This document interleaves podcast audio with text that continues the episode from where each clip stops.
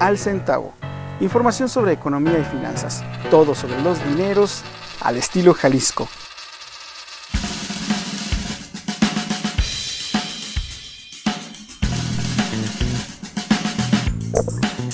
¿Qué tal? Bienvenidos a su podcast Al Centavo. Mi nombre es Juan Carlos Huerta Vázquez y pues le doy la bienvenida a este su espacio eh, de podcast eh, donde hablamos de todo sobre los dineros al estilo Jalisco, economía y finanzas. Para que usted lo entienda fácilmente, así es al centavo. Eh, tengo conmigo a mi compañera Laura Gutiérrez Franco. ¿Qué tal? Bienvenidos a esta nueva edición aquí estamos para informarle lo mejor que ha pasado en la economía de Jalisco.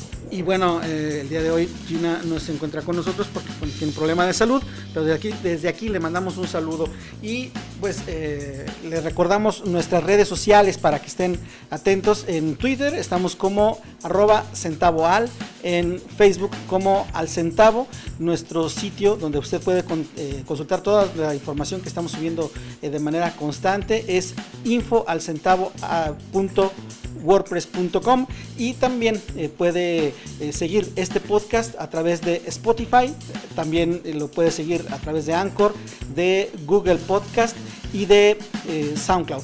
Y bueno, entrando ya en materia, el gobierno del estado ya dispuso de su presupuesto, ya lo entregó al Congreso de Jalisco para su análisis. De hecho, se estaba dando una sesión en el Congreso de Jalisco mientras estamos haciendo el rodaje de, esta, de este podcast.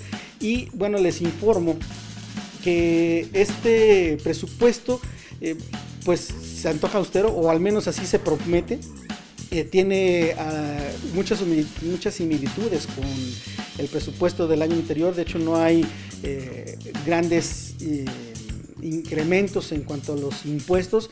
Sí tenemos dos nuevos impuestos. Bueno, uno de ellos, que es el que se está cocinando, que es el que eh, tiene relación con los eh, juegos de apuesta y el otro eh, ya estaba descrito, no, se había activado y es el que tiene que ver con los verificentros. Y pues bueno, este proyecto del presupuesto de egresos 2021, que fue entregado ya de manera formal el pasado fin de semana al Congreso de Jalisco, está trabajando en pues el respeto a la basificación del personal eh, de base, también eh, se contempla algunas eh, basificaciones del personal eventual, también destaca el avance en el proyecto Red Jalisco, así como otros trabajos carreteros y movilidad urbana hay que recordar también que este presupuesto eh, que se propone para el año 2021, eh, eh, le repito, no tendrá grandes incrementos, salvo estos que ya describimos. Y ya que estamos hablando de esta situación de los juegos de apuesta, Laura, tú tienes un tema importante que tiene que ver con el uso de la tecnología para este tipo de sectores. A ver, es que estamos presentando casos de empresas diferentes que caen en Jalisco y que están trabajando con éxito en la pandemia. ¿eh? Entonces hay una empresa aquí en Jalisco, aquí está su holding, aquí está su sede, que se llama Jox Holding precisamente. Y está calificada dentro del segmento llamado trading deportivo. El trading deportivo se define como una práctica consistente en la compra y venta de apuestas por parte de los usuarios de casas de apuestas de intercambio con la finalidad de garantizar beneficios o minimizar pérdidas independientemente del resultado final de un evento deportivo. Bueno, aquí en esta empresa las apuestas las hacen los asesores, o sea, ellos al inversor se invierte. Al inversor le hacen una combinación con todos los juegos que de las ligas en Estados Unidos, el fútbol americano, el básquetbol, jockey y desde luego el béisbol se eh, le hace todo un conjunto de posibilidades, lo diversifican para evitar que pierda. Entonces, usted invierte y le dan su, utilidad cada mes. Ahorita la utilidad mensual es de 3.5% porque estamos en pandemia. Estamos en pandemia y se ha bajado mucho la actividad deportiva pero en tiempos normales es 5.1, 5.81% lo que se aplica cada mes. Lo, menor para invertir es la cantidad de 10 mil pesos y el plazo mínimo son tres meses. Vamos a ver aquí lo que nos comenta Yaira Costa López, que es asesor de negocios en Jox Holding. Bueno, pues es una nueva modalidad, un nuevo modelo de negocios que se está presentando para la gente que tiene ahorritos y que quiere que les rinda más el dinero sin tener un negocio, obviamente, porque el negocio pues es muy aparte. Es casi sin trabajarlo. Si hay un riesgo, como todo es igual que la bolsa de valores, vamos a, a darles esa comparación. Es como si invirtiera en la bolsa hay un riesgo, pero este, como la empresa gana al mismo tiempo que gana el cliente, el riesgo se minimiza con la diversificación. Bien, pues bueno, tenemos una entrevista muy especial eh, con el presidente de la Cámara Nacional de la Industria Restaurantera y Alimentos Condimentados en su capítulo Jalisco, Aldo de Anda. Eh, con quien tenemos varios temas pendientes porque eh, pues resulta que la industria ha estado, ya no digo en el ojo del huracán, más bien ha estado desde la ola al centro y hasta fuera del mismo huracán. La, verdad. Han estado, ha tenido que estar en todos lados. Esta pandemia ha agarrado a todo el mundo, literalmente a todo el mundo, con las manos en la puerta. No saber qué hacer en este tipo de casos, porque nadie se imaginaba que íbamos a llegar a estos límites. Y bueno, eh, eh, respecto de esto, eh, hay algunos, algunos restaurantes que están cerrados porque las disposiciones del botón de emergencia, este botón rojo, es que eh, se cierra a las 7, que no pueden abrir todos los establecimientos y que los que abren tengan que dar nada más el servicio a domicilio. Eh, sin embargo, el, requisito sine qua non para esto era a través de las plataformas digitales, pero hay gente que toma sigue llegando por su pedido a los establecimientos. Y bueno, Aldo, platíquenos por favor eh, sobre cómo, cómo está trabajando la industria, cómo le ha ido ya a una semana de la activación de este botón de emergencia. Bueno, primero que tal, eh, primero que nada, perdón, eh, ¿cómo están? Buenas tardes. un placer que me, que me hagan el favor de, invitarme. Y, y, bueno, este, Laura, Juan Carlos, como bien lo dicen, muy complicado, ¿no? Complicada la situación.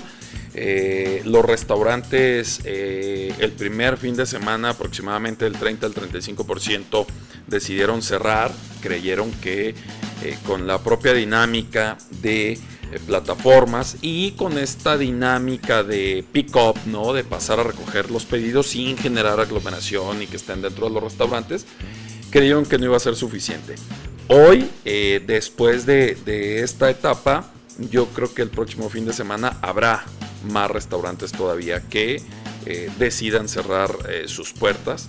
Yo creo que estaremos llegando entre un 40 y un 50%, porque ya muchos efectivamente pudieron corroborar que el primer fin de semana no fue suficiente. O sea, me reportaban restaurantes que están acostumbrados a vender a lo mejor en, entre semana 30, 40 mil pesos. Inclusive un restaurante que me dice, oye, yo ayer vendí 850 pesos, En un restaurante con gastos operativos inmensos, con rentas de más de 100 mil pesos, con más de 50 comensales, o sea, vendió 850 pesos. Entonces, eh, definitivamente crecerá el número de restaurantes que cerrarán eh, pues ya fines de semana y este y por lo que resta tal vez inclusive de estos 15 días porque no da no da el tema de operación sale más caro abrirlo no que mantenerlo cerrado Ahora, en esta situación en la que estamos inmersos, de, tener que trabajar a tres, eh, a, menos de un tercio de, la capacidad habitual, con ganancias obviamente inferiores a, un tercio. Eh, ¿qué, prevés tú en este escenario? ¿Consideras que esto ya se pueda arreglar o va a hacer falta un botón de emergencia 2.0? No, definitivamente eh, visualizamos un escenario complicado para los próximos 6-8 meses, ¿no?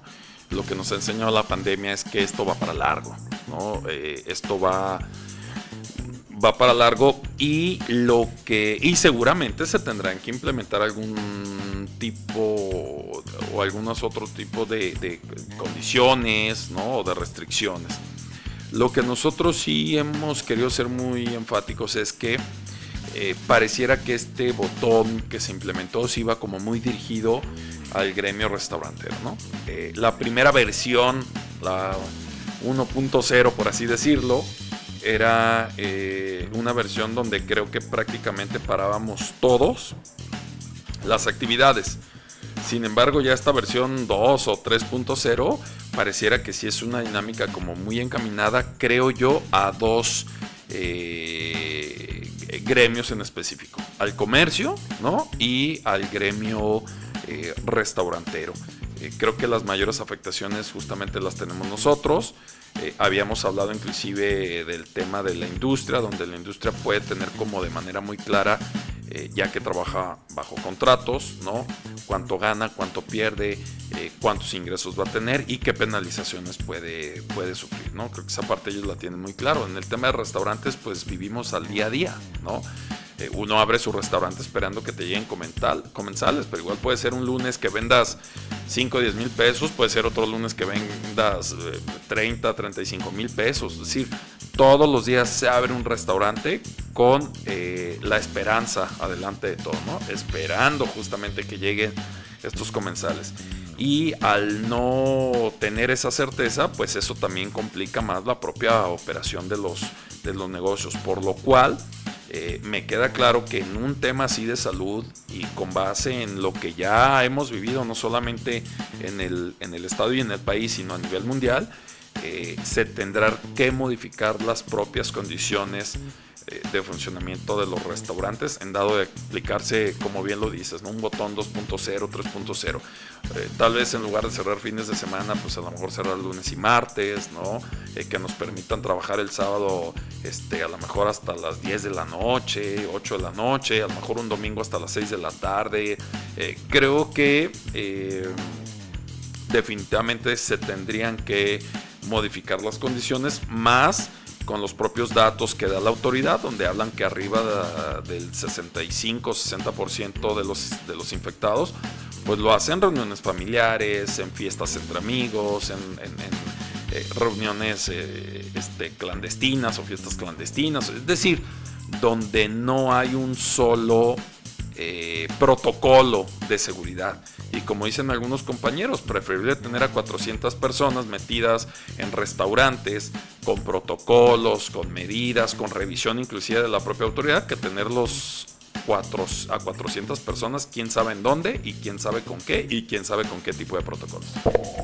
Al final de cuentas no se estructuró bien este botón de emergencia que ya tenemos, mañana va a tener ocho días de que, de que se implementó, porque ha habido muchos cambios y ha habido aglomeraciones en transporte público, eh, o sea, la gente se acumula también en los establecimientos comerciales para comprar los mismos, pero comprar antes de las 7 y es el montón de gente en todos lados. Y además eh, los taxis amarillos no dieron el servicio adecuado el fin de semana y ahora los de plataforma, que son los que podrían incurrir todavía más en una situación de que hubiera más contagios o más abuso, ahora ya se les permitió, o sea, ¿cree que la aplicación, la estrategia estuvo mal hecha? Definitivamente yo creo que nació o se pensó muy bien, ¿no? Y conforme fueron pasando estos meses, se fue modificando de tal manera que eh, ahí tenemos los resultados, ¿no? Eh, creo que al final ya con el tema del... Al momento de aplicarlo, creo que ya no es lo que se había pensado en un principio y bueno, hubo cosas que ya no tuvieron control, como el tema del transporte. Imagínense, para mi gremio, eh, lo complicado que es ver que tus negocios cierran a las 7, sábados y domingos están cerrados y de repente ver, el propio viernes pasado, ¿no? Ver el montón de gente en las paradas de los autobuses o en los propios autobuses, eh, nosotros haciendo un esfuerzo para tratar de bajar el tema de los contagios y eh, pues viendo que en otras dinámicas naturales de movilidad pues se van a dar seguramente muchos más contagios. Entonces es una gran desesperación también por parte del gremio restaurantero y es donde justamente los propios compañeros me han señalado que pareciera que el botón fue implementado como para dos o tres gremios en específico, ¿no? Este, y a lo mejor faltó un poquito más de planeación. Eh, que eh, pues la autoridad tendrá que tomar cartas en el asunto y a pesar de todo nosotros esperaríamos que solamente fueran 14 días de este botón. A ver, hay gente que me ha comentado que sería lo más viable, o sea, y a lo mejor lo más sano, aplicar sanciones económicas al ciudadano mal portado al que no tiene el cubrebocas, que no tiene el cubrebocas bien puesto, al que no guarda su distancia, porque realmente es la responsabilidad de cada quien el cuidarnos. y la mayoría en ciertos sectores sobre todo no lo hacen y nadie les puede decir nada. Entonces, sanciones fuertes para que aprendamos. Definitivamente creo que el tema de sanción hoy en día, eh, cuando no lo hemos hecho con escenarios mucho menos complicados, lo veo inviable, ¿no? Si en una dinámica normal, inclusive se supone que la propia autoridad municipal, los policías pueden infraccionar al ciudadano eh, o remitirlo, que esa es la manera en como la cual se logra, ¿no? La manera coercitiva para que pague, remitirlo al juez municipal para, por tirar basura, ¿no? Como un ejemplo. Eh, las dinámicas eh, que se tienen en otros países como Estados Unidos y algunos países de Europa no las tenemos en México. Allá te hacen una multa y te requiere la propia autoridad para que te presentes, ¿no? Con apercibimiento de arresto y con varias sanciones más. Aquí no sucede eso. Entonces definitivamente lo que tenemos que apostar es sí a un tema cultural, sí a un tema de conciencia y sí también a un tema de responsabilidad personal, ¿no? Porque luego pareciera que el mexicano tiene esta doble moral. Por un lado, eh, señala que a lo mejor eh, los contagios están en tal o cual lugar o la gente en la calle eh, que no usa cubrebocas, pero luego llega a su casa y recibe a 15 personas, ¿no? Con las cuales va a hacer una fiesta, una reunión familiar. O sea, pareciera que de repente entramos a esta dinámica y este juego. Yo creo que el mexicano ya debe de evolucionar, ¿no? Yo creo que ya debemos de estar pensando en qué es lo que sigue, en cómo vamos a salir juntos, en cómo seguimos cuidando la salud, pero también seguimos cuidando el tema eh, económico. Y creo e insisto, ahí sí estoy totalmente de acuerdo con mis compañeros de cámaras, de cúpulas y con la propia autoridad, que nos debemos de enfocar sí o sí al tema de la responsabilidad personal. y pasando a otro tema, eh, las eh, plataformas digitales se habían tenido algunos conflictos, pero hoy ya estamos dando cuenta de que sin delantal se va. Hasta el 4 de diciembre trabaja la plataforma eh, con el compromiso de liquidar a sus repartidores, a los restaurantes, terminar con sus compromisos eh, comerciales de manera adecuada. Pero ¿qué lectura le das tú a este cierre que tiene un inminente eh, sesgo de una extremadamente suelta o desaforada eh, competencia y la otra los impuestos que México los está estableciendo para el uso de plataformas digitales, pero otros países también lo están haciendo. Digo, esta plataforma es española. Sí, definitivamente. Primero que nada, triste, porque creo que en la medida en que tengamos más plataforma, más competencia, es justamente como se pueden dar las condiciones eh, tanto para restaurantes como para clientes de una mejor competitividad, ¿no? Precios más justos, comisiones más justas. Entonces es triste este anuncio. Eh, por otro lado, eh, lo que genera también de repente es que se empiece un poco como a monopolizar, ¿no? Que sean dos o tres plataformas justamente las fuertes, las que no acceden a bajar comisiones, justifican el, el precio de las mismas en esta como reinversión para subir el tema de sus ventas eh, o para que el restaurante venda más mediante plataforma y con esta coyuntura del COVID justamente dicen que ha dado resultados. Sin embargo, pues los restauranteros creemos que es todo lo contrario. O sea, si se dio una mayor alza en el uso de las plataformas, pues fue porque prácticamente estábamos cerrados, porque la gente en un principio tenía miedo a salir y justamente la opción fue eh, estas mismas plataformas. Eh, afortunadamente también creo que la propia ciudadanía y los restauranteros han ido encontrando o han ido eh, planeando algunas otras dinámicas. Eh, uno es el pick-up, creo que cada vez está más fuerte. También yo como, sí como empresario restaurantero, pero también como cliente, yo procuro evitar pagar comisión a las plataformas, ¿no? Yo me meto a redes sociales, eh, busco el restaurante que, me guste, veo su teléfono, marco, oye, tiene servicio para recoger o servicio propio para llevar. Este, no tengo servicio propio, pero puedes pasar por tu comida, ok, ahí te va mi pedido y paso por él, ¿no? Paso en mi vehículo, llego, pito, este, salen los muchachos, te cobran, te dan la comida y pues te ahorras, la verdad, cuando ves los precios que ellos tienen o el ticket de compra y luego lo comparas con los precios de las plataformas y oye, no, pues qué bueno que vine.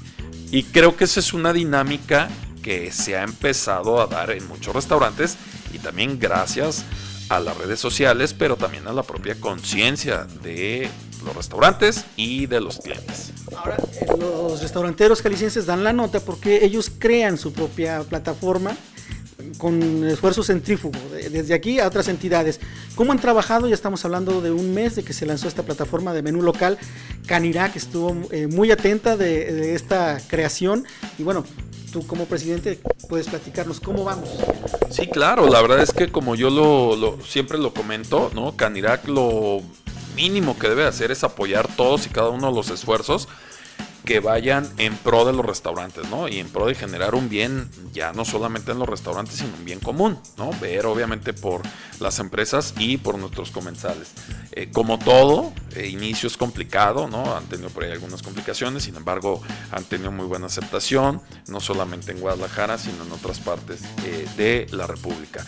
Y también comento que la propia Cámara, esta, esta plataforma de la que hablamos, es una plataforma que hicieron restauranteros de Jalisco para restauranteros ya no solamente de Jalisco, sino de todo México. Pero eh, la Canirac eh, Nacional, ¿no? nuestra central ahí en Ciudad de México, también hace acuerdos y hace alianzas y crea su propia eh, plataforma, ¿no? que próximamente llegará a Guadalajara. Entonces, creo que esas son justamente las dinámicas que tenemos que ir buscando, que tenemos que ir trabajando pues para siempre tener una mayor competencia y también que los restaurantes tengan mayor opción eh, en épocas tan complicadas como en la época que actualmente estamos viviendo. Entonces el problema es la comisión de cada empresa que da este servicio, no exactamente el impuesto que se aplica. Es una mezcla de las dos. De por sí las comisiones ya eran altas. O sea, antes del impuesto la comisión ya era, ya era alta. Con el impuesto no, bueno, pues eh, llega un momento en que de repente eh, los restaurantes eh, se vuelve imposible, ¿no? para, para poder trabajar a través de las plataformas y de repente los números que presentan las plataformas pues no coinciden o no concuerdan con los números de los restaurantes. Ellos dicen que nosotros prácticamente ganamos el 70% del producto. Nada más que se les olvida en esa ecuación poner el costo del producto, ¿no?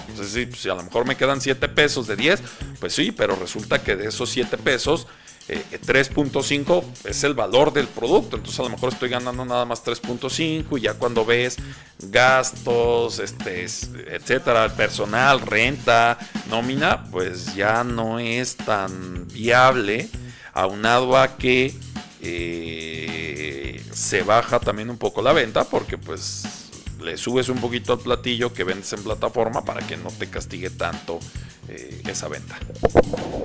Y hablando de los problemas con el COVID o la COVID, muchos dicen que es la COVID. el gobierno federal tiene una plataforma federal donde todos los días da la información de la gente contagiada y la gente fallecida. Luego, el gobierno del estado agrega lo que tiene con la UDG, con radar y hospitales privados y nos dan este, el total al día de contagiados y fallecidos. Pero la Canirac tiene su conteo de restaurantes fallecidos. Sí, como tal lo tenemos y, yo más, para no ser tan, tan drásticos, más que fallecidos, nosotros empezamos justamente a hacer una especie de conteo de nuestros propios equipos eh, contagiados, ¿no? Y yo ponía el ejemplo, digo, estamos en ese ejercicio justamente a raíz de este botón y donde de repente se nos sataniza un poco a los restaurantes. Yo ponía el ejemplo de dos grandes grupos restauranteros que están en el estado, ¿no? Grupo Chapultepec, Grupo Sacromonte. Entre los dos tienen alrededor de eh, 3.000 empleados y entre los dos no acumulan más de 30 eh, contagios en sus equipos de trabajo, ¿no? O sea, se está trabajando en prevención con, sus propios para evitar una dispersión de la enfermedad y segundo, tener un equipo sano. Sí, es que eso se trabajó desde un principio. Desde que se vino este tema de la reactivación económica en mayo, como parte del protocolo para trabajar los restaurantes, el protocolo no solo va enfocado a la recepción del personal, mejor dicho, a la recepción de los clientes, sino también a la recepción del personal la forma en como el personal se debe de cuidar, cuidar a nuestros clientes e incluso se firmaron por muchos restaurantes cartas compromiso en donde los equipos se comprometían a evitar estar yendo justamente a reuniones privadas, a fiestas clandestinas. Creo que por donde lo vean es mucho mejor que los negocios estén trabajando con todo este tipo de medidas a eh, que no lo estén haciendo. Incluso en el tema del personal. Yo prefiero tener a mi personal ocupado en los días y en las horas, ¿no? Que incluso se canse, que llegue a casa en una dinámica más de descansar para el día siguiente poder eh, seguir trabajando, a prácticamente que 15 días estén descacerados sin saber qué hacer y al rato algún amigo, algún familiar les esté hablando para reunirse y tener este convivio y resulte que ahí se nos contamina, ¿no? Eh, creo que cualquier empresa o cualquier gremio eso debería de ser lo que, lo que deberían de buscar. Y bueno, los restaurantes no estamos exentos. Eh, efectivamente lo, hemos empezado a hacer este conteo por esta dinámica, insisto, de que pudiera existir la percepción de que en los restaurantes donde se enferma la gente, ¿no? Casi, casi de repente veo que eh, nos echan la culpa de la, actual situación de COVID que tenemos. Y, e insisto, ya lo ha comentado la autoridad, en donde no haya protocolos, en donde no haya una revisión, en donde no pueda entrar la autoridad a constatar que efectivamente se está trabajando o de qué forma se está trabajando, es donde se están dando eh, los contagios, ¿no? No se están dando ni en empresas, ni en industria, ni en restaurantes. Al final es un virus eh, muy peligroso que seguramente todos y cada uno de las actividades eh, comerciales, industriales, prestación de servicios y hasta en la propia casa, tendremos una responsabilidad en algún porcentaje del contagio que se da. Pero creo que esto se debe de repartir entre todos y no señalar a lo mejor como a los restaurantes o el comercio, casi casi como los culpables de la pandemia que hoy en día vivimos. de, cara a la recta final de esta entrevista, Aldo, eh, queremos hablar ahora sobre tu empresa, eh, Grupo Chapultepec ideaste un modelo exitoso de negocio. Eh, que se fue expandiendo de manera eh, pues rápida, prácticamente vertiginosa. La situación es de que, como en todo, aparecieron los imitadores y vemos ahora 20.000 cervecerías X con la misma estrategia, con eh, incluso los mismos precios y casi casi hasta la tipografía te estaban robando. Sí, la verdad es que es un trabajo en conjunto, ¿no? De los socios fundadores del grupo. Eh, la verdad es que tanto eh, mi socia como mi socio Alejandro eh, han sido parte fundamental para que este grupo llegue hasta donde ha llegado y para que siga trabajando y para que siga adelante. lo decía hace un momento, la verdad es que la competencia es buena. Lo que creo que no es bueno es justamente cuando hay un robo de idea como tal o hasta un robo de tipografía, ¿no? Hemos tenido eh, ejemplos de que hasta prácticamente es el mismo menú, la misma tipografía, dibujo, eh, colorigrafía, o sea, todo prácticamente igual, ¿no? Es una, literal, es una copia, o sea, no es imitar un modelo bajo tus propias características, no, es hacer copias. Yo creo que eso sí está definitivamente mal. Y también hay otros ejemplos de, lugares eh, eh, exitosos que trabajan eh, de alguna otra manera bajo el mismo modelo, que bueno, ahí están. Y, e insisto, creo que la competencia es buena porque siempre nos hace mejores. Aquí lo que yo quiero resaltar, más que nada, es que hoy en día esta empresa tiene presencia a nivel nacional e internacional, ¿no? Tiene inclusive ya presencia en Estados Unidos y es una empresa 100% tapatía, que trabaja con capital eh, humano tapatío y eh, que justamente este capital humano tapatío pues ha tenido también la oportunidad de andar recorriendo el mundo eh, representando a la empresa ¿no? y llevando muy en alto la bandera de México y principalmente por pues, la de Jalisco y la de los tapatíos. entonces bueno pues sí, esperemos seguir ¿no? con esta propia dinámica de expansión y de llevar lo que se produce en Guadalajara y lo que se produce en Jalisco a más partes de México y del mundo. Bueno, hay una situación, la, tu principal proveedor, la cervecería Modelo, eh, vio con excelentes ojos eh, tu, proyecto desde un principio y ahora le apuestan a, a este para replicarlo fuera de, las, de, los límites territoriales de México. Me refiero no nada más en América Latina, sino hasta en Europa. Están eh, previendo eh, hacer una réplica de lo que se hace con cervecería Chapultepec. Sí, la verdad que incluso el propio, la propia compañía nos ha apoyado a nosotros para llevar a otras partes del mundo, ¿no? O sea, hoy se tiene presencia en España, Salvador, este, Costa Rica, eh, Honduras, eh, Perú, Bolivia, Argentina, Estados Unidos, ¿no?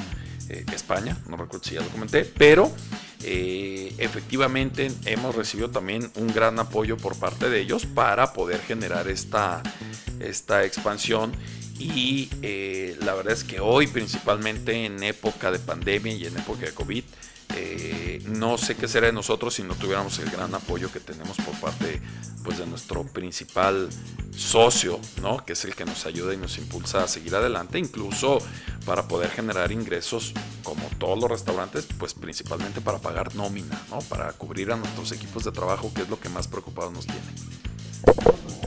Muchas gracias por el favor de tu atención, por habernos invitado. De hecho, este no lo mencionamos desde el principio del programa, pero este programa se rodó en las instalaciones de, Aldo y que nos eh, amablemente nos invitó aquí a, conocer y platicar con él. Y eh, pues te agradecemos mucho el favor de tu atención eh, para todos los seguidores del Centavo. Hasta luego, nos vemos en la próxima edición y no dejen de ir a consumir a los restaurantes para llevar o pida que le lleven a su casa. No hay que dejarlos morir. Bien, seguimos en eh, al centavo y vamos a hablar ahora sobre eh, notas tristes y entre estas notas tristes, bueno, tenemos el tema de Interjet. Esta empresa que tiene eh, severos problemas económicos debido a cuestiones fiscales, algunos adeudos, muy cuantiosos, por cierto. El caso es que eh, por un acuerdo eh, de la gran participación que en esta aerolínea tiene el grupo liderado por Carlos Cabal Peniche y Alejandro del Valle, ellos pretenden tomar el 90% de Interjet bajo un acuerdo de 150 millones de dólares. Eh, los nuevos inversionistas aún no desembolsan estos fondos por temor a que el gobierno tome parte del dinero para cubrir los impuestos no pagados y a fin de cuentas pues no llegue a quien tiene que llegar. El retraso de esta inversión supone un revés para los esfuerzos de reestructuración de Interjet mientras que la aerolínea lidia con la pandemia de coronavirus, con problemas financieros y eh, pues bueno, eh, es un colapso mundial que no es la única aerolínea en el mundo que está sufriendo esta situación debido al COVID-19. Estamos hablando de que la empresa eh, tiene, está haciendo un esfuerzo para recaudar casi 550 millones de pesos para poder sufragar los impuestos no pagados. Esta factura puede llegar a los 143 millones de dólares. Entonces, eh, pues bueno, todavía están sufriendo para poder conseguir este dinero y hacer los pagos respectivos. En tanto, pues bueno, hay 1.543 quejas de consumidores que no recibieron el servicio adecuado eh, por parte de Interjet, recurrieron a la Procuraduría Federal del Consumidor. Actualmente hay 904 quejas en trámite, pero aquí en Jalisco ya empezaron a aparecer varias. El principal problema es de que no se están respetando ni eh, la situación de las reservas, y hay vuelos cancelados, entonces esto está derivando, sí, en quejas de parte de los, ah, de los usuarios. Recordemos de que en días pasados la Procuraduría Federal del Consumidor emitió una alerta respecto de esta aerolínea eh, que está trabajando aquí en Jalisco en con tres rutas nada más. Una que va a la Ciudad de México con una frecuencia diaria, una que va a Tijuana con tres frecuencias a la semana y otra que va a Hermosillo también con tres frecuencias por semana. En tanto, la que viaja eh, al aeropuerto de Puerto Vallarta dejó de operar desde agosto pasado y eh, pues derivado de esta alerta que se emitió el 3 de noviembre, pues hay circunstancias eh, que tienen inconformes a los usuarios comunes de esta aerolínea, Laura. Pues ojalá que arreglen todo, porque yo en lo personal, este, de las aerolíneas que le llaman en España de bajo coste, a mí me gusta mucho Interjet porque es la que tiene los espacios más amplios y los cojines de piel más bonitos. Y bueno, eh, ya que hablamos de la Procuraduría Federal del Consumidor, también está emitiendo una nueva alerta. Ahora eh, tiene que ver con los quesos amarillos. Eh, estos eh, quesos que son muy usuales en los sándwiches, en las hamburguesas que saben muy rico. Y pues bueno, el caso es de que está exponiendo a marcas eh, como Aurrera, Chipilo y La Villita que dice Profeco que no están eh, cumpliendo con lo que está descrito en sus empaques. Eh, la dependencia es un estudio a 22 productos entre los que se encuentran pues algunos que tienen la categoría de imitaciones, estilo o tipo. Y el caso es de que estas marcas que ya describimos no están cumpliendo con lo que se determina en sus empaques.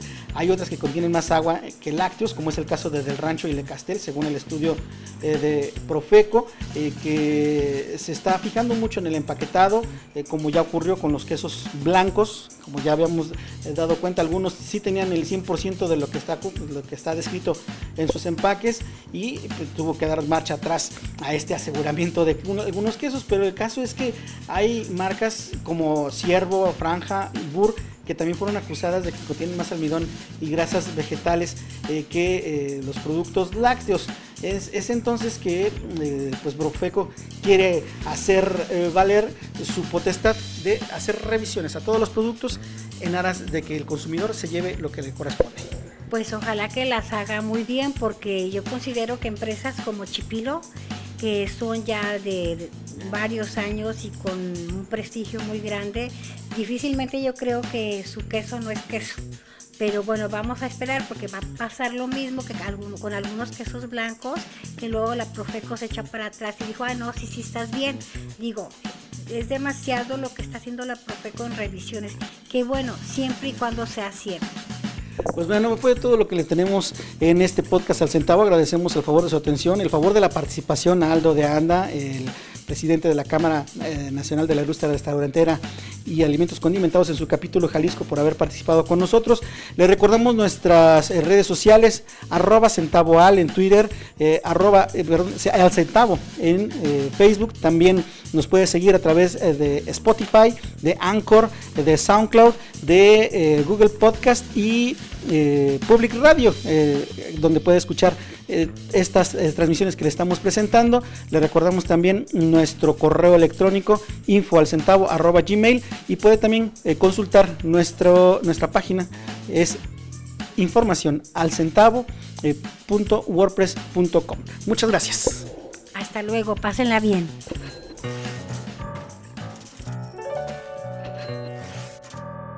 Esto fue Al Centavo. Información sobre economía y finanzas. Todo sobre los dineros al estilo Jalisco.